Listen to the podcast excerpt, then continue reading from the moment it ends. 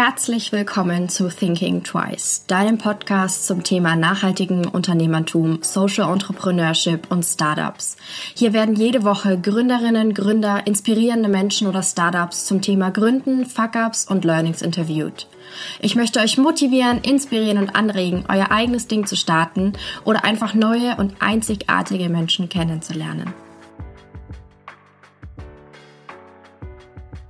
Katharina und Björn sind die Gründer des Unternehmens Sperling. Die ersten Rucksäcke aus Bio-Baumwolle und Kork waren noch für den Eigenbedarf, aber sie haben ganz schnell gemerkt, dass sie mehr davon machen wollen. Produziert wird in Indien und China. Und warum genau erklären sie in diesem Interview. Ich finde es super, dass sie sich für mehr Transparenz, bessere Arbeitsbedingungen und vor allem Aufklärung in Bezug auf die Textilbranche einsetzen. Herzlich willkommen zu meinem Podcast. Ich habe heute Björn und Katharina bei mir. Herzlich willkommen. Hi. Hi, schön, dass wir hier sein dürfen. Ich freue mich total. Wollt ihr euch mal kurz vorstellen? Wer seid ihr denn? Ja, also ich bin der Björn, hast du ja gerade schon gesagt, Björn Sperling. Ich bin 25 Jahre alt und ich habe halt die Firma Sperling Bags gegründet. Ja, war bis vor ein paar Wochen eigentlich noch Maschinenbaustudent. Ja, und jetzt bin ich halt ein waschechter Taschenmensch geworden. Ja, ich bin Katharina, ich bin 23 Jahre alt, ich bin Björns Freundin. Wir haben uns in äh, Bochum kennengelernt. Genau, und ich bin äh, momentan noch Studentin. Und ja, ich gehöre auch zu Sperling Bags. Das heißt, ihr habt ja aber eure Unternehmen neben dem Studium gegründet. Genau, also die Unternehmensgründung ist bei uns, glaube ich, eine relativ lange Geschichte irgendwie. Mhm.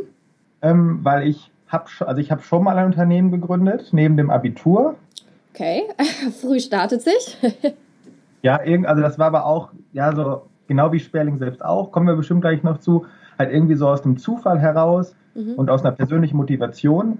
Ja, und es hat sich halt wirklich alles so neben dem Studium ja aufgebaut und ja, läuft ja mehr oder weniger auch zumindest bis vor ein paar Wochen noch komplett neben dem Studium. Und Sperling gibt es jetzt seit wann? Seit genau, seit April letztes, letzten Jahres ja, genau. machen wir halt mit Sper haben wir Sperling weitergemacht, genau. Genau, dann, dann erzählt doch mal ein bisschen was zu Sperling. Was genau ist das? Was steckt dahinter? Was war eure Idee und wieso habt ihr das gemacht? Ja, also erstmal grundsätzlich ist Sperling halt eine Taschenfirma, wenn man das mhm. so ganz plump ausdrücken möchte. Und bei uns dreht sich halt alles um Kork. Mhm. Und, ähm, ja, so Kork, wenn man es jetzt kennt, dann weiß man, wie es aussieht. Aber viele stellen sich, mit, stellen sich bei Kork halt so eine Pinnwand, Fußboden ja. oder Kork, also so ein bröckeliges Material. Das deutsche Denken. Das ist halt in Deutschland so richtig, so ist Kork. Habe ich auch gestern Abend sogar noch auf so einer Veranstaltung gehört, dass mit Kork viele, vieles verbinden, aber nichts Schönes. Mhm. Und, und unser Kork sieht halt eher aus wie Leder, ist halt ein ganz weiches Material, mhm. weil es aus einer anderen Schicht von der Korkrinde kommt. Okay. Und das eben nicht so bröckelig ist, wie man das vielleicht kennt. Ähm, genau, und wir kombinieren, also wir machen halt Taschen daraus, kombinieren das mit äh, anderen Stoffen ähm, sodass wir halt ein bisschen Farbe da reinbringen und halt ein etwas moderneres, moderneren Look halt kreieren können. Mhm. Und wie seid ihr jetzt überhaupt zu der Idee gekommen, Taschen aus Kork herzustellen?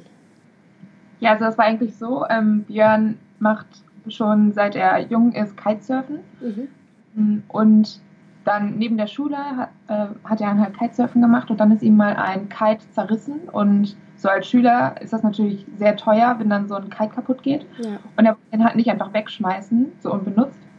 Und dann hat er sich gedacht, was mache ich mit diesem Kite? Und hat gedacht, okay, den könnte ich upcyclen und ich mache wieder eine Schultasche draus. Und hat sich dann halt selbst an die Nähmaschine gesetzt und hat mal überlegt, wie man überhaupt näht und wie man dann so eine Tasche näht. Also ich konnte natürlich überhaupt nicht nähen. Ich habe mir dann mit YouTube-Videos und der Nähmaschine von meiner Oma, genau. habe ich mir halt Nähen beigebracht und einfach irgendwie mal eine Tasche genäht. So sah ja. sie natürlich aus. Einfach damit dieser Kite halt auch nicht weggeschmissen Ja, einfach um halt irgendwie ja. was mit diesem Kite zu machen. Das war, fand ich irgendwie eine coole Idee. Ja, und deine Freunde vom Kitesurfen fanden das auch ganz cool und haben dann gesagt, hey, kannst du das mit meinem Kite auch machen und kann ich da auch eine Tasche draus haben? Und dann wurden die Taschen auch ein bisschen besser. Genau, dann habe ich halt ein bisschen, bisschen geübt und dann habe ich halt ganz vielen Leuten solche Taschen aus so einem Upcycling-Material mhm. äh, verkauft. Und das war, wurde irgendwann halt, also durch Facebook einfach Fotos gepostet, wurde das halt von selbst so groß, dass ich das halt als Gewerbe angemeldet habe. Also wow. das war, was ich eben sagte, ja, neben, dem, neben dem Abi, also das war 2012, habe ich dann einfach mein erstes Unternehmen halt quasi daraus gegründet. Was aber wirklich jetzt gar nicht so den wirtschaftlichen Gedanken, sondern ich wollte einfach nur, das hat mir Spaß gemacht und ich wollte das einfach so weiterführen. Ja, und das gibt es auch bis heute noch, also diese ähm, Firma mit den äh, Kitesegeln. Mhm. So ein bisschen Upcycling. Halt. Genau, ist halt ein völlig anderer Stil als Sperling, ist halt wirklich bunt und auffällig. Mhm. Ja, und dann kam 2016 Katharina dazu. Genau, also, wir haben uns kennengelernt. Genau, wir haben uns kennengelernt. Und Katharina hat angefangen zu studieren und brauchte halt eine, eine Tasche, einen Rucksack, irgendwie, mhm. Ähm, ja, für die Uni auch. Und das war natürlich Björns Punkt, wo er direkt gesagt hat, Tasche, sag, was du haben möchtest, ich nähe dir eine. Ja, und dann musste ich erstmal zurückrudern und äh, habe gesagt, ja, ich brauche eine Tasche. Also ich wollte halt einen Rucksack haben. Aber ähm, diese Kites sind natürlich sehr bunt und mhm. sehr auffallend. Und ich bin persönlich vielleicht nicht so der. Es hat ihr nicht gefallen. genau. Und das hat sie ganz vorsichtig versucht ja, genau. darzustellen. Richtig, sie hat ganz vorsichtig angedeutet, sie hätte doch gern irgendwie eine schöne Tasche, also eine hübsche Tasche und nicht so was Buntes, Auffälliges. Weil mhm. das ist natürlich was völlig anderes. Ja, ja. Das war ja. nicht so ganz mein Style einfach am Anfang. Und dann ähm, hat er gesagt, ja, kein Problem, ich kann dir auch was anderes nähen, mhm. was vielleicht nicht ganz so sportlich ist. Und dann habe ich erstmal geguckt, was möchte ich eigentlich haben. Mhm. Und ähm, ich wollte halt auf jeden Fall einen Rucksack haben, weil ich äh, zur Uni immer viele Bücher mitnehmen muss. Und habe mich dann so umgeguckt, was es eigentlich gerade so auf dem Markt gibt. Und die meisten Sachen waren einfach mit vielen ähm, Reißverschlüssen und Karabinerhaken und all sowas. Und ich hatte immer das Gefühl, mache mich so ein bisschen schick für die Uni und gehe ich da hin und sieht aus, als würde ich wandern gehen wollen, wenn ich mal einen Rucksack aufsetze. Ja, total. ich brauche einen schicken Rucksack. Aber schicke Rucksäcke oder auch irgendwie so ein bisschen edel ist meistens mit Leder verbunden. Und ähm, ich hatte mich da aber schon so seit einer Weile mit auseinandergesetzt und habe mich eigentlich dagegen entschieden, gegen Lederrucksäcke. Und da habe ich nach Alternativen geguckt und Alternativen waren dann meistens, wenn es schick sein sollte, ähm, Kunstleder. Kunstleder kam für mich aber eigentlich auch nicht in Frage, weil es halt aus Plastik ist. Ja. ja, und durch meine Recherchen bin ich dann quasi auf Kork gekommen und habe gesagt, du Björn, eigentlich hätte ich voll gerne so einen Rucksack mit Kork. Mhm. War dann aber gar nicht so einfach, da auch erstmal dran zu kommen. Also ich muss auch sagen, ich habe halt Kork, so wie ich es eben geschildert hatte, ja. dachte ich auch, sie möchte jetzt eine Pinnwand auf eine Tasche genagelt ja. bekommen. Also das, das kann ja nicht funktionieren. Also das bricht doch kaputt und ja, voll. hast mir ganz anders vorgestellt, also so vorgestellt, wie es sich viele halt jetzt vorstellen, die sich damit noch nicht auseinandergesetzt ja. haben. Ja, jedenfalls habe ich dann so ein Kork-Leder bestellt. Also es gibt halt Kork und das, was wir benutzen, wird halt umgangssprachlich Kork-Leder genannt, weil es halt Eigenschaften wie Leder hat. Ja, ich habe da mal so ein Stück Stoff bestellt und habe hier halt einen Rucksack einfach draus genäht. Ja, es war eigentlich so, ich habe dann quasi aufgezeichnet, so und so möchte ich das gerne haben. Dann kam von Björn schon ein paar Einwände, das kann man so gar nicht nähen. Und dann hat er gesagt, das müssen wir so und so machen. Da habe ich gesagt, nein, das sieht nicht gut aus. und dann hat er uns quasi so. Ja, so, ist, auch, so ist es auch heute immer noch. Genau. Also das beschreibt auch heute den Prozess doch ganz gut. Ähm, ja, und dann ist halt der letzte Schritt ist halt echt so ein bisschen kitschig, wenn man den erzählt. Weil ich habe Katharina diesen Rucksack genäht und dann hatten wir den quasi vor und ich weiß noch, ich habe da wirklich eine ganze Nacht haben wir daran umgebastelt, weil ich den unbedingt sehen wollte. Irgendwie war ich so gespannt auf das Produkt am Ende. Ja, und dann habe ich den wirklich gesehen. Also bis hierhin war ja alles ohne irgendeinen wirtschaftlichen Hintergedanken. Das war ja wirklich nur privat motiviert. Und ich habe dann diesen Rucksack gesehen und dachte mir, der ist ja mega cool. Also da, sowas habe ich, in der Art habe ich das noch nie gesehen. Ja. Habe irgendwie gedacht, irgendwie muss man da mehr draus machen. Also so wie man das immer in so kitschigen Startup-Filmen hört, habe ich irgendwie auch gedacht, das ist eine richtig gute Idee. Und ja, da müssen die Richtung müssen wir mal äh, weiterdenken. Ja. ja. Und dann habt ihr euch beide gesagt, okay, wir gründen.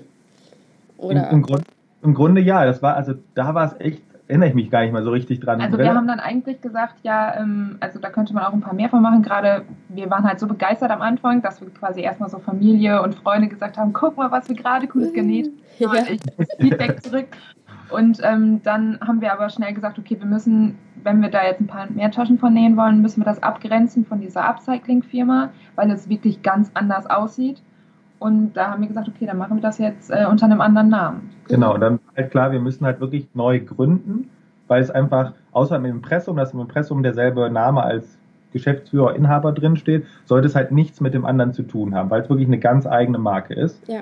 Ja, und das war halt wirklich, also wir haben da jetzt nicht keine Feierlichkeiten vor, gesagt, wir gründen jetzt eine Firma. Es war wirklich einfach so ein, ja, ein ganz normaler Schritt irgendwie, hat sich das so ergeben. Und ich muss halt zugeben, dadurch, dass ich schon mal eine Firma gegründet hatte, was sicherlich aufregender war am Anfang bei dem ersten Mal, als ich es gemacht hatte, hatte ich halt die Prozesse alle schon mal durchgelaufen. Und irgendwie ist mir das jetzt gar nicht also so im Kopf geblieben. Wir haben da drin jetzt auch unsere Leidenschaft gefunden. Also gerade dieses am Anfang, dieses Aufzeichnen und darüber diskutieren, wie es jetzt aussehen soll, das hat uns so viel Spaß gemacht, dass wir gesagt haben, hey, wir machen das jetzt nochmal und nochmal und ja.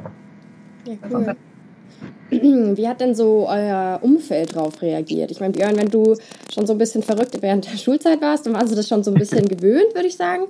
Ähm, aber wie war es so bei euch? Wie haben die Leute darauf reagiert? Ja, eigentlich war das so, äh, am Anfang, wie gesagt, haben, also wir waren selbst halt begeistert, muss man glaube ich auch sein, wenn man so eine Firma gründet.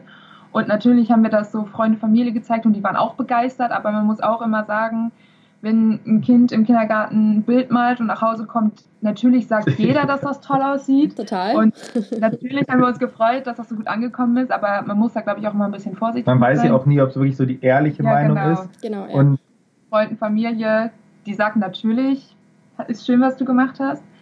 Ähm, ja, und dabei ist es eigentlich ziemlich lange geblieben erstmal, weil wir gar nicht ähm, dann, also wir standen dann quasi so ein bisschen still. Wir hatten ein paar Probleme mit der Firma und so, mit dem Chor gerade, weil das ist ja auch was, was in Deutschland kennt auch nicht so viele und wir wollten halt erstmal unser Produkt dann wirklich perfekt machen mhm. und haben erstmal gar nicht so viel Feedback bekommen. Ja, und bei mir, also wie du gerade schon angerissen hast, ich bin in den letzten Jahren, seit ich die andere Firma hatte, öfters mal mit ziemlich bescheuerten Ideen zu Freunden und Familie gekommen das hat irgendwie niemanden mehr gewundert, dass ich jetzt plötzlich mit Kork um die Ecke komme. Wobei ich halt schon gemerkt habe, also mein Papa zum Beispiel, der ist Zimmermann, also so ein Holzmensch, also was ist ja sehr mit Natur verbunden. Und da habe ich schon gemerkt, das hat ihn also so ein bisschen angesprochen. Also er hat das angefasst, es sieht ja, also es ist ja auch irgendwo Holz, es sieht nach Holz aus, es fühlt sich halt ja total interessant an. Mhm. So ein ganz weiches Material, jetzt nicht wie man das vielleicht kennt. Und ja, ich glaube, man hat schon am Anfang auch, haben die anderen auch gemerkt, dass es vielleicht jetzt nicht so eine Schnapsidee ist, wie ich sie jeden Tag einmal habe, sondern halt schon irgendwie ein bisschen was, was anderes ist. Mhm. Aber wenn ihr sagt, ihr habt jetzt wenig Feedback bekommen, habt ihr auch so Umfragen gemacht? Habt irgendwie, wie habt ihr so auch herausgefunden, welche Farben gut sind oder habt ihr das einfach nach eurem eigenen Geschmack gemacht? Also wir haben schon eigentlich herumgefragt. Also am Anfang haben wir natürlich erstmal, weil es sollte ja eigentlich erstmal nur ein Rucksack für mich sein. Mhm. Und dann haben wir beide halt so unseren Traumrucksack entworfen eigentlich und der sollte halt erstmal uns gefallen ja. und dann haben wir natürlich Freunde, Familie gefragt und haben auch abgewogen und wir haben eigentlich schon, wir haben keinen richtigen Fragebogen gehabt, aber wirklich jeder, der uns über den Weg gelaufen ist, dem musste davon erzählt werden und da haben wir ähm, auch viel Feedback bekommen. Ähm, so von den ganzen Leuten, die wir so gesehen haben, aber halt keine fremden Menschen, sag ich mal so. Mhm. Und erst nach, ich glaube, die Firma gab es dann schon ein Jahr oder so, wo wir dann wirklich mit dem finalen Produkt dann erstmal auf den Markt gegangen sind. Und da war, da stand aber eigentlich schon der Großteil so fest. Und da haben wir das erste Mal so richtig Kundenfeedback bekommen mhm. und ähm, dann auch ehrliche Meinungen. Ja. War es eigentlich auch, kann man das so sagen, war es war eigentlich schon durchweg echt positiv. Es gab natürlich auch immer so ein paar Sachen, die Leute verbessern wollten, wo mhm. wir dann aber auch gesagt haben, okay, wir müssen das jetzt wir haben uns alles angehört und wir hören uns auch bis heute alles an, aber man muss immer so ein bisschen filtern, würde ich sagen. Ja.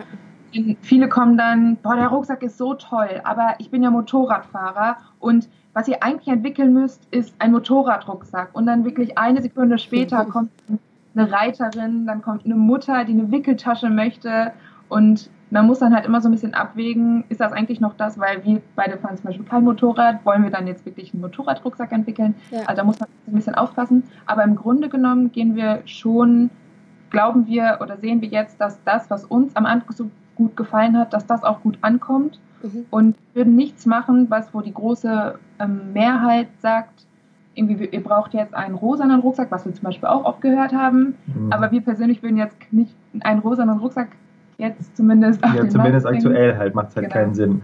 Ja, es muss ja. ja. auch immer zu euch passen, also zu eurer Firma. Und also das ist ja sehr gedeckt, sehr von den Tönen her.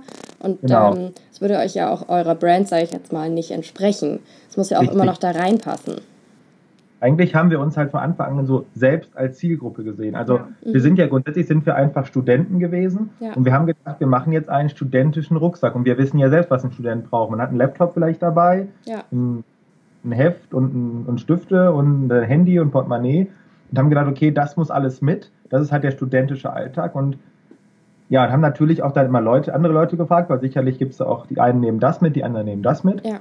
Oder legen darauf Wert und darauf Wert. Und das haben wir halt immer versucht einzubinden, aber wie Katharina schon sagte, ähm, wenn man halt andere Leute fragt, was total wichtig ist, und wir sind echt total froh, weil da auch richtig viele total produktive ähm, Dinge bei rausgekommen sind, geht halt jeder auch gerade von sich selbst aus und ja, irgendwie im also mein älterer Bruder zum Beispiel ist Vater geworden, dann habe ich mal mit seiner Frau gesprochen und mhm. die zum Beispiel halt ähm, ja als Mutter dann mir alles erzählt, was eine Mutter halt braucht für einen Rucksack. Und das ist halt gar nicht unsere Zielgruppe jetzt gewesen. Also sicherlich ist das total wichtig, sich das anzuhören, weil es ja. könnte ja sein, dass wir später mal so als Accessoire oder sowas mal eine Wickeltasche machen würden, einfach um die Zielgruppe auch zu erweitern vielleicht. Ja. Mm, aber zum aktuellen Zeitpunkt war, mussten wir uns ja schon relativ breit aufstellen, weil wir wollten natürlich eine möglichst äh, breite Zielgruppe ansprechen und jetzt nicht einfach nur die, die Mütter quasi. Ja, wir haben eigentlich schon unser Ding gemacht, aber wir haben auch gesagt, gerade weil wir ja ähm, also Mann und Frau sind, also Björn hat gesagt, er will den Rucksack auch aufsetzen können und ähm, das sollte, der, der Rucksack sollte für, bei Männern gut aussehen, aber auch bei Frauen. Und wir haben gesagt, bei größeren Menschen, bei Björn ist ein bisschen größer, sollte der Rucksack gut aussehen, aber auch bei mir, ich habe einen kleineren Rücken, dass das einfach ähm, direkt passt. Ja, und dadurch konnten wir halt direkt ähm, ältere Frau, äh, ältere Leute, jüngere Leute, größere Leute, ja. kleinere Leute, Männer, Frauen, alles ansprechen. Und ja, da haben wir eigentlich unser Ding durchgezogen, um ja. das auf den Punkt zu bringen. Nee, also ich finde es voll gut, dass ihr euch auch wirklich die Sachen anhört, aber dann wirklich auch bei euren Produkten bleibt oder bei eurem ja, Expertise einfach. Das, was ihr sagt, das könnt ihr, das könnt ihr gut. Und, aber dass ihr es euch anhört und sagt, okay, wir können es vielleicht erweitern, unser Sortiment irgendwann. Und das ist jetzt nicht ausgeschlossen. Oder falls es mal wirklich so eine gute Idee ist, ähm, kann man es immer noch anpassen. Ähm, wie habt ihr euch dann zu Beginn oder jetzt immer noch so finanziert? Das ist immer so die ja. Frage aller Fragen für Startups. Richtig, und das ist halt bei uns auch wirklich eine ziemliche Kernfrage. Mhm. Weil dazu gibt es eigentlich zwei Dinge zu sagen. Also es gibt ja zum Beispiel, also es gibt ja viele Gründerprogramme oder für Startups gibt es ja immer irgendwelche Finanzierungen. Ja. Das Problem ist, also für uns wirklich konkret, ähm, das ist oft an irgendwelche Formalia gebunden. Mhm. Und ein, also ein formeller Aspekt ist halt oft das Unternehmensalter. Mhm. Also zum Beispiel bei irgendwelchen Krediten jetzt einfach mal gesagt, darf das Unternehmen nicht älter sein als x Jahre oder x Monate. Mhm. Und da ich ja schon mal ein Unternehmen gegründet habe, fallen wir überall raus. Also, okay. also Bjösper, meine alte Firma mit den Upcycling Kites, ähm, das hat nichts mit Sperling zu tun. Aber das interessiert leider niemanden. Krass, auch unter, obwohl es ein neues Unternehmen unter, also einen neuen Namen hat und alles. Richtig, genau. Es ist halt was völlig anderes. Und da haben wir wirklich schon so oft quasi die altes, das alte Unternehmen komplett verflucht, weil ohne das wäre es halt deutlich einfacher gewesen. Man muss aber auch sagen, ohne die alte Firma hätte es nie die neue gegeben, weil ich ja. hätte ja, ich habe fünf Jahre lang die Erfahrung gesammelt, wie man näht, wie man, also auch das ganze Unternehmerische und so. Das hätte ich halt nie gewusst ja. und ich hätte Sperling nie sonst gegründet. Aber Sperling stand uns halt beim Geld echt so ein bisschen im Weg. Ja, ja und dann, ähm, ja, Björn stand uns im Weg, genau. Ähm, ja, und dann, wir haben halt von Anfang an immer sehr, sehr vielen Leuten von der Idee erzählt. Mhm. Und es gab auch, es gibt ja immer Leute, die ein bisschen Geld haben und das irgendwie anlegen wollen. Mhm. Da haben wir echt mit vielen, ich sage jetzt mal Investoren gesprochen. Ich habe auch schon mal so einen Pitch gehalten vor so einer Gruppe von Investoren. Das Problem an der Stelle war aber, ich habe immer so zwischenmenschlich gemerkt, denen geht es natürlich ums Geld. Also die investieren Geld in uns und das Hauptziel für die ist natürlich, die wollen ihr Geld und im Optimalfall auch wieder ein bisschen mehr am Ende wieder zurückhaben. Ja. Ist ja eigentlich ganz logisch. Das Ding ist, wir verbinden mit Sperling halt, natürlich müssen wir auch Geld verdienen, aber wir verbinden damit ein bisschen mehr. Das ist jetzt kein rein wirtschaftliche, keine rein wirtschaftliche Sache für uns. Und ich hatte da immer, ein, wir hatten da beide immer ein sehr schlechtes Gefühl, mhm. dass wir am Ende was abgeben und das nicht mehr selbst in der Hand haben. Mhm. Mhm. Ja, und am Ende mussten wir trotzdem irgendwo Geld herbekommen, weil so eine Firma kostet halt doch irgendwie Geld. Ja, erstmal haben wir uns gegen die großen Investoren, die halt wirklich den, den wirtschaftlichen Aspekt nur gesehen haben, haben wir erstmal ausgeschlossen so für uns. Ja, und dann haben wir halt, ich sage mal aus meiner Sicht, den schwersten Schritt in der Firmengeschichte getan. Denn ich habe äh, nach dem Abi habe ich ein duales Studium gemacht mhm. und habe da auch Geld verdient und habe quasi nichts ausgegeben und habe alles gespart und habe mir irgendwann so ein ganz altes Wohnmobil gekauft. Okay. Und Jörns erste große Liebe. ja. Habt ihr auch am Schreibtisch, hier stehen überall äh, Bilder von ihm. Also er hieß Arno, das war mein altes Wohnmobil. Und damit bin ich halt echt viel durch die Welt gereist und habe auch mal am Strand genäht und habe das also auch für Marketing-Zwecke. Das war einfach ein, also dieses, was heute als Vanlife bezeichnet wird, das war mhm. früher ja noch nicht so, aber das war halt so echt so mein, mein Baby. Ja, da habe ich gesagt, das ist das Einzige, was ich habe, was irgendwie einen Wert hat. Ja, und dann habe ich gesagt, okay, wir verkaufen jetzt das Auto und von dem Geld gründen wir dann die Firma. Und das fiel mir wirklich so schwer. Also das, ich muss es einfach mal erzählen, weil ich habe das dann einfach im Internet inseriert und dann kam, weil, also so Camper sind total gefragt, dann kamen so viele Anfragen am ersten Tag und da musste ich es am ersten Tag direkt wieder rausnehmen, weil ich es überhaupt nicht übers Herz gebracht habe. Ich habe gesagt, das, das geht jetzt nicht. Ähm, also schrieben auch viele Leute, die wollten da mit ihren Katzen einziehen, also wirklich richtig einziehen. Habe ich gedacht, oh, nicht in mein Auto, da könnt ihr doch jetzt nicht einziehen. Und das, das war für mich so richtig schwierig. Und dann habe ich es aber irgendwann damit, also eine Woche später so gesagt, komm, es muss jetzt sein. Hab's dann äh, reingestellt, also ins Internet gestellt wieder. Ja, und dann kam halt ein, ja, ein älteres Ehepaar. Also das, ja, eigentlich könnte es mir egal sein, an wen ich das Auto verkaufe, aber die waren so nett und ich habe zu denen gesagt, wenn sie es irgendwann wieder verkaufen wollen, melden Sie sich zuerst bei mir und ich kaufe ihn dann zurück, wenn es irgendwie geht. Ich hoffe, Sie behalten ihn noch ein bisschen. Ähm, genau. Ja, und das ist halt quasi dann unsere Finanzierung gewesen, also mhm. quasi das, das Auto. Also es war ein kleiner Start. Auch also viele ähm, andere Startups, die kriegen ja direkt sehr hohe Beträge. Mhm. Sagen, wir hatten halt wirklich einen kleinen Start, aber uns war es auch eigentlich wichtig, am Anfang erstmal ähm, klein zu starten. Wir wollten gar nicht so das riesig machen, weil wir, wie gesagt, gar nicht erstmal diesen ähm, wirtschaftlichen Aspekt gesehen haben, sondern erstmal uns quasi unsere Leidenschaft erstmal ausleben wollten und halt ähm, diese Rucksäcke auf den Markt bringen wollten am Anfang. Ja. Aber bei der Produktion von den Rucksäcken müsst ihr immer in Vorleistung gehen wahrscheinlich oder produziert ihr erst, wenn ein Auftrag reinkommt? Nee, genau. Also wir, also bei, das war bei meiner alten Firma halt so, dass ich alles so auf Kundenwunsch gefertigt mhm. habe.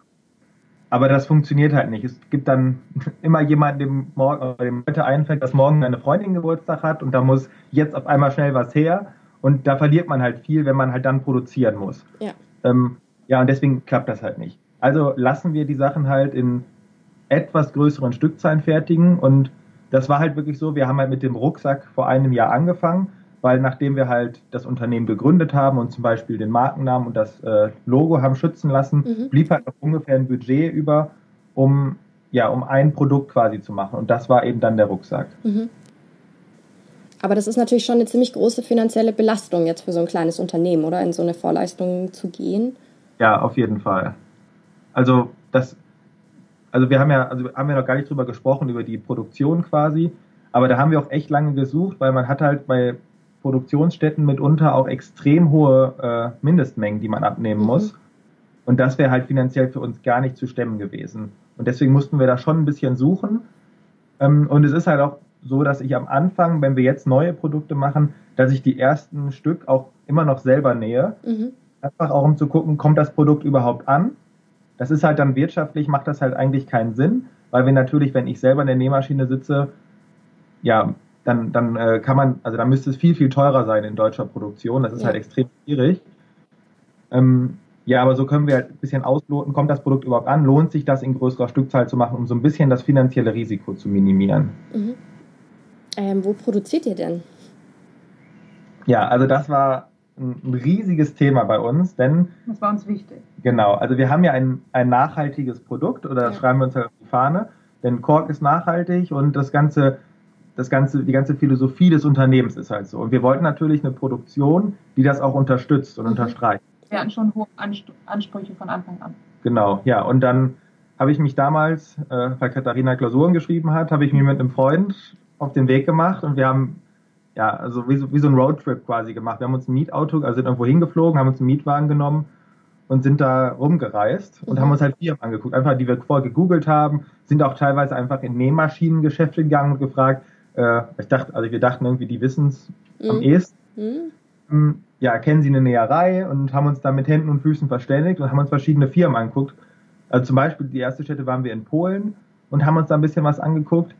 Aber so richtig begeistert war ich da irgendwie nie. Ich habe mal Katharina da mit Skype oder ja, mhm. mit, beim, ja, mit Fotos irgendwie so auf dem Laufenden gehalten, was gerade so bei uns läuft. aber ich war nie so richtig begeistert. Und dann kam der, ja, der Schlüsselmoment. der Schlüsselmoment kam eigentlich, als ich mit einem Freund auf einer Messe in Frankfurt war, mhm. wo ganz viele Firmen, also die auch in diesem Nachhaltigkeitsbereich aufgestellt waren, damit warben, dass sie in Indien produzieren. Mhm. Und für mich war das total komisch, weil ich mir dachte, also ich hatte auch so ein Klischee-Denken, was man so vom, aus dem Fernsehen vielleicht kennt. Mhm. Germany ist das allerbeste. Ja, das ist alles so made in Germany und wie auch immer.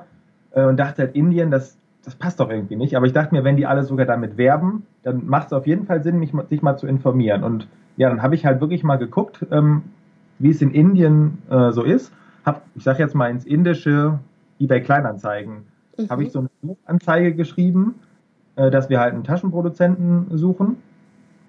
Ja, und da haben sich halt ganz viele gemeldet und ich habe dann, also da habe ich wirklich so mit zehn Firmen gleichzeitig geschrieben ähm, ja, und habe halt direkt von Anfang an so ein bisschen ausgelotet, wie ticken die denn da so? Also ist das wirklich so Klischee, also wie, so, wie man das klischeehaft sagt, oder ist das mhm. halt, äh, ja, ist es das, womit wir uns quasi identifizieren können?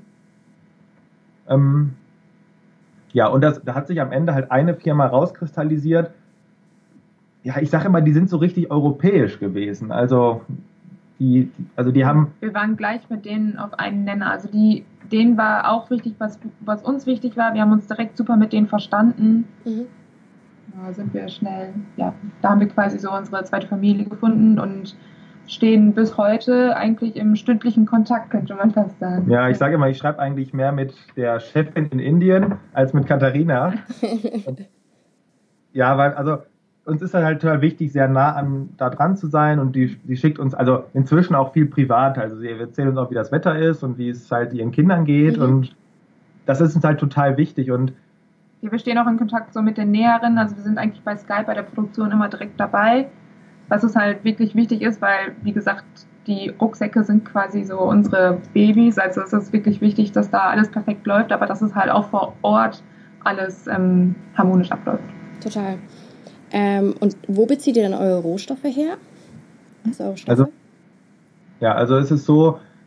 Kurze Lieferwege sind uns immer wichtig, also da haben wir auch von Anfang an drauf geachtet. Aber bei Kork ist das zum Beispiel so, dass ähm, wir konnten Kork jetzt nicht aus Deutschland beziehen, sondern Kork ähm, kommt meistens aus Portugal. Genau, Portugal oder Spanien sind halt die beiden äh, Länder. Also wir haben ja nicht immer so schönes Wetter wie jetzt im Moment und die Korkeichen brauchen das halt, deswegen mhm. kriegt man den Kork halt nur aus den Regionen. Und dann haben wir gesagt, okay, also der Kork muss von Portugal nach Indien. Ansonsten möchten wir alle Materialien aus Indien bekommen. Ähm, was halt auch für uns dann ein bisschen einfacher ist, weil dann können sich halt die Inder selbst darum kümmern, weil die natürlich auch einen deutlich besseren Blick auf die, auf die Mengen haben, die da mhm. gebraucht werden. Genau, und so ist es halt, dass wirklich, also wir kümmern uns darum, dass der Kork rechtzeitig in Indien ist, in der Menge, wie es gebraucht wird. Und ähm, ja, die Kollegen in Indien kümmern sich halt um den ganzen Rest. Natürlich immer mit Abstimmung von uns. Also wir müssen natürlich immer gucken, dass uns die Materialien so gefallen. Mhm. Aber da sind wir inzwischen eigentlich auf einem ganz, ja, haben wir quasi dieselbe Einstellung und die wissen natürlich, was uns gefällt. Mhm. Aber achtet ihr dann auch auf die, bei den Stoffen auf Bio oder Fairtrade oder ja, ohne so Toxizide?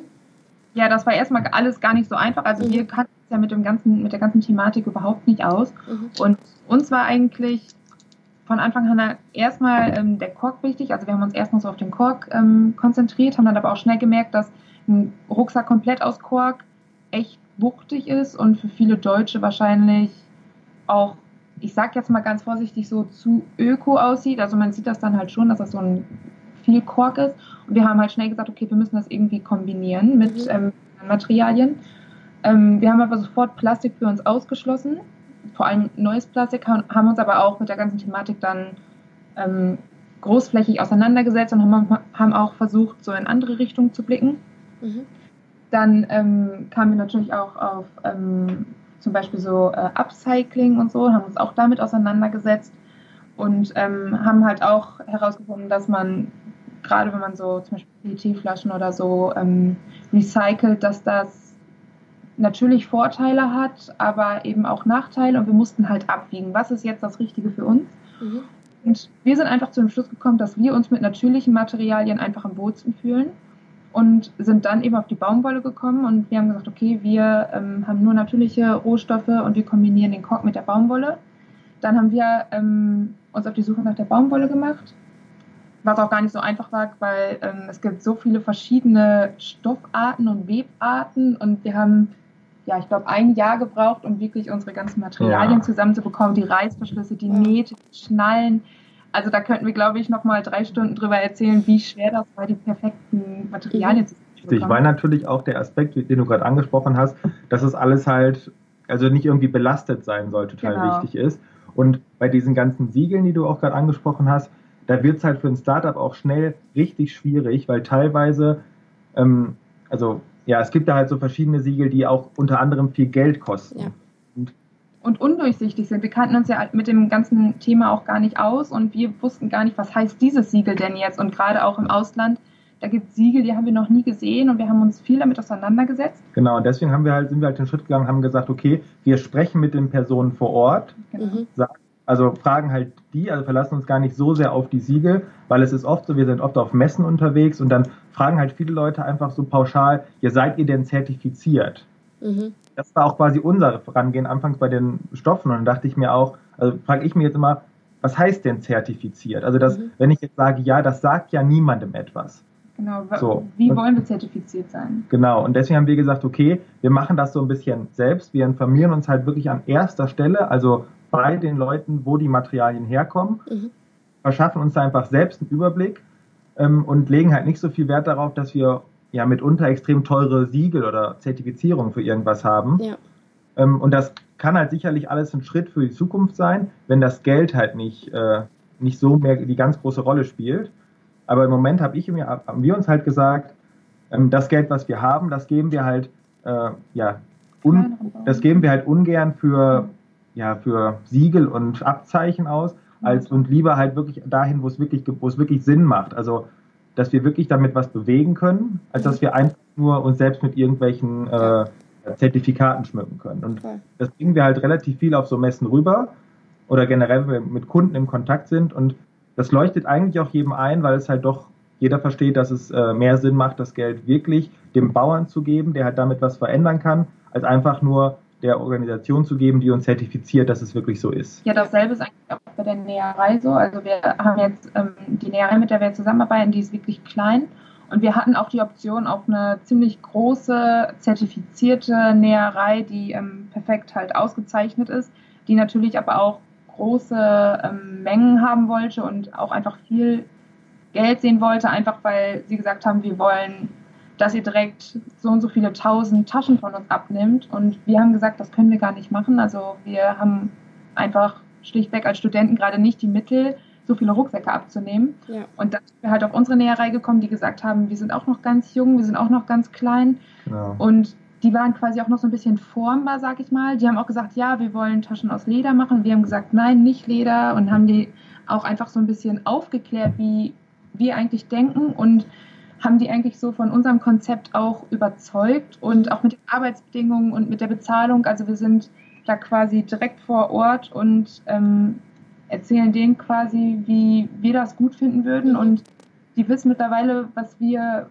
machen wollen und Genau, die, ähm, wir wollen quasi mit denen wachsen und wir sind auch dabei ähm, zu sagen, hey, es gibt die und die Zertifikate, es wäre ganz cool, wenn wir ähm, das Zertifikat auch bald mal bekommen, aber wir sind quasi nicht zu einer großen Näherei gegangen, die schon zertifiziert ist, sondern wir arbeiten quasi jetzt mit dieser kleinen Näherei zusammen. Und da kann man halt auch was verändern genau, und bewegen, da wo, schon alles, da wo schon alles gut ist. Also da kann man nichts mehr verändern. Da kann man sich halt nur darauf ausruhen, dass die schon eine gute Vorarbeit geleistet haben. Ja. Ja, cool. Ähm, was sind denn auch so eure Ziele dieses Jahr dann? Ja, also das fragen wir uns auch immer wieder. ja, also jetzt gerade ist es halt für uns extrem wichtig, dass wir erstmal ganz plump gesagt die Produktpalette erweitern, mhm. weil wir sind halt im Moment, jetzt ist ja auch schönes Wetter, sind wir halt sehr viel auf irgendwelchen Veranstaltungen, also Festivals oder Messen unterwegs, einfach um uns, aus, um, uns unsere Firma so ein bisschen zu präsentieren. Mhm. Köpfe sind jetzt voller Ideen. Genau, und da kriegen wir halt immer unheimlich viel Feedback. Also ganz viele Leute fragen zum Beispiel nach Portemonnaies. Das ist im Moment so die häufigste Frage. Jeden, den man fragt, der sagt, ja, mein Portemonnaie fällt bald auseinander. Mhm. Deswegen ist halt für uns ganz wichtig, wir müssen jetzt die Produktpalette erweitern. Mhm. Ähm, aber mal davon abgesehen, ähm, ja, wollen wir halt mit der Firma grundsätzlich soll es halt keine reine Taschenfirma sein, sondern wir wollen damit halt auch ähm, ja so ein bisschen die Aufklärung verbinden. Also sei es mit dem Kork in Portugal, mhm. weil wir oft irgendwie ähm, ja die Aussage bekommen, also dann redet man relativ lange mit jemandem auf einer Messe über die Firma und dann kommt dann am Ende so, ja, ist halt nur schade, dass die Korkbäume dafür gefällt werden müssen. Und da merkt man, okay, also für den, die Korkrinde wird nur abgeschält, dem Baum macht das überhaupt. Das ist ein komplett nachwachsender Rohstoff, für den der Baum nicht gefällt werden muss. Aber viele, da weiß man einfach nicht drüber Bescheid. Also das ist halt ja so ein Nischenwissen. Mhm. Und deswegen ist halt für uns das Ziel, dass wir ein bisschen Aufklärung damit reinbringen. Also sei es in Portugal mit den Korkeichen, ähm, sei es in Indien, weil viele haben halt auch so ein Klischee-Denken bezüglich Nähereien in Indien. Mhm. Ähm, ja, und deswegen versuchen wir da wirklich wie so eine Art Community aufzubauen. Ähm, ja, und das ist jetzt im Moment so, ja, das ist unser Ziel halt für die nächsten, für die nächsten Monate, dass wir da mhm. halt ja deutlich dran feilen. Ja, wir wollen auch nicht ähm, mit dem Rucksack quasi mit erhobenem Zeigefinger auf die Leute zeigen, die Lederrucksäcke haben oder so, sondern wir wollen eigentlich mit unserem Produkt überzeugen, also mit dem Look, dass auch Leute auf uns zukommen, die mit Nachhaltigkeit eigentlich gar nichts am, äh, am Hut haben, sondern ähm, dass sie auf uns zukommen und sagen, hey, cooler Rucksack, ich hätte auch gerne so einen. Das ist eigentlich so unser Ziel, dass wir mit dem Look die Leute überzeugen, denn es ist ja momentan auch so viel im Munde so, kauft kein Pelz, Pelz ist äh, nicht gut, das ist ähm, mit Tierleid verbunden, aber trotzdem hat jeder was aus Leder und viele sagen uns zum Beispiel auch, dass Leder ähm, ja doch ein Abfallprodukt ist und wir wollen da eigentlich gar nicht ja so böse sein oder so, sondern ja die Leute, genau, viele zum Beispiel auch gar nicht, dass ähm, die Lederindustrie jährlich mehr als eine Milliarde Tiere schlachtet und so und sowas wollen wir, ja, wir wollen, wir überlassen das quasi anderen großen Firmen, die da die Leute wirklich knallhart aufklären, sondern wir wollen ja einfach mit unserem Look überzeugen können cool. Bin ich schon bei meiner letzten Frage. Was sind denn eure Learnings so, oder was würdet ihr jemandem raten, der jetzt auch gerade am Anfang steht oder eine Idee hat oder sich überlegt zu gründen? Oh, ja, also ich glaube, das Wichtigste ist wirklich, man muss, man muss wissen, es gibt extrem viele Rückschläge mhm. und man muss, man muss einfach äh, sich durchbeißen. Also bei uns zum Beispiel, was wir anfangs kurz angerissen hatten, ähm, Kork ist ja ein Naturstoff und den kann man nicht einfach so versenden, weil halt zum Beispiel in Indien beim Zoll gibt es da Probleme, weil das als Naturstoff die Möglichkeit besteht oder die, die Befürchtung besteht, dass das irgendwie durch Ungeziefer oder wie auch immer verunreinigt ist. Und das war zum Beispiel bei uns ein riesiger Rückschlag, dass, das, dass der Kork nicht durch den Zoll gekommen ist. Auf den Punkt gebracht, wir haben unsere erste Lieferung Kork ist komplett vernichtet worden, weil uns ein ähm, Zeugnis, ein Ursprungszeugnis gefehlt hat. Genau. Und Nein. Wir müssen sagen, an der Stelle war es wirklich so, da saßen wir schon ziemlich lange da dran, also ich glaube ein Jahr oder so waren wir schon an unserer Das war echt ein riesiger Rückschlag. Und wir haben wirklich beide gedacht, okay, machen wir jetzt weiter oder machen wir nicht weiter? Und das klingt immer so plump und wir hören das auch immer bei anderen Leuten. Wir ähm, gucken uns ja auch andere Startups an und dann sagen die mal, haltet durch. Und das sagt man so plump, aber es ist wirklich so wichtig, dass man dann trotzdem weitermacht. Wenn man überzeugt ist von seiner Idee und man mhm. muss überzeugt sein, das ist wahrscheinlich so der erste Schritt, man muss selbst überzeugt sein, man darf das nicht irgendwie ähm, aus wirtschaftlicher Sicht einfach nur machen, sondern ja, man muss da sein ganzes Herz für geben und wenn man das tut, dann muss man auch einfach durchhalten, auch wenn von anderen Leuten kommt, ähm, seid ihr sicher, dass ihr das machen wollt und gerade wir sind ja Studenten dann, dass sie dann sagen, hey, konzentriert euch doch lieber auf euer Studium, was macht ihr denn da nebenbei? Ja. Du musst selber für dich wissen, wenn du, wenn du das wirklich willst, dann klappt das auch irgendwann. Genau. Und für uns war es auch wichtig, dass wir zu zweit sind. Also man kann das bestimmt auch alleine machen, aber man braucht zumindest jemanden, dem man erzählen kann. Genau, dem man alles erzählen kann. Dann gerade wenn man erst was ausgesprochen hat, dann wird einem so viel erst klar und mhm. genau, dass man zumindest eine andere Meinung hat, die dann auch einfach einen dann mal wieder aufbaut, wenn was schiefgelaufen ist, dass man sagt, doch, wir schaffen das. Wir hatten beide unsere Phasen, wo wir den anderen aufbauen mussten und wo ja. der eine mal gesagt hat, hey, machen wir noch weiter. Aber ähm, genau, also das war uns also auch. Also das wichtigste Learning ist eigentlich, dass man viele Sachen erst lernt, wenn, wenn sie schief gehen. Ja. Mhm. Also man, man er kann nie, also natürlich hätten wir uns 100 Jahre informieren können, bis wir erfahren, dass man Kork so und so verschicken kann, aber bei so Behörden ist es unheimlich schwierig, an die richtigen äh, ja, an die richtigen Leute zu geraten, die einem halt alles Wissen vermitteln. Meist bekommt man irgendwas stückweise. Mhm. Und vieles lernt man halt dadurch, dass es nicht geklappt hat. Sonst ist so viel schief gegangen, aber eigentlich, gerade was wir auch am Anfang gesagt haben, äh, mit Björsbar, wie oft haben wir die alte Firma verflucht, dass es die überhaupt gab, weil uns so viele Mittel dadurch verloren gegangen sind. Aber eigentlich hätte es Sperling, so wie es jetzt Sperling gibt, äh, hätte es nie gegeben, hätte Björn nicht vorher schon mal an der Nähmaschine gesessen und versucht da irgendwie aus einem Kite eine eigene Schultasche zu nehmen. Ja, genau. Also jeder, jeder Rückschlag ist schon irgendwas wert, auch wenn man es in dem Moment nicht sieht mhm. und eigentlich heulen möchte. Irgendwann sieht man, irgendwas ist daraus entstanden oder es hat irgendeinen Nutzen und das, auch wenn es einem manchmal erst viel später klar wird, muss man da einfach durchhalten und die Zähne zusammenbeißen. Ja, cool. Ich bedanke mich mega für eure Zeit, dass ihr so viel geteilt habt mit mir und mit meinen Hörern. Mega cool. Ich äh, werde natürlich eure Website und auch euren Instagram-Account in den Shownotes verlinken, ähm, damit äh, meine Hörer euch finden können. Und da bedanke ich mich nochmal. Mega cool. Ja. Vielen, vielen Dank auch von unserer Seite. Genau. Ich hoffe, dir hat diese Folge gefallen. Wenn ja, erzähle es gerne weiter an andere wundervolle Menschen, Freunde, Familie und lass es sie wissen. Du kannst mich auch sehr gerne bewerten und dann freue ich mich aufs nächste Mal.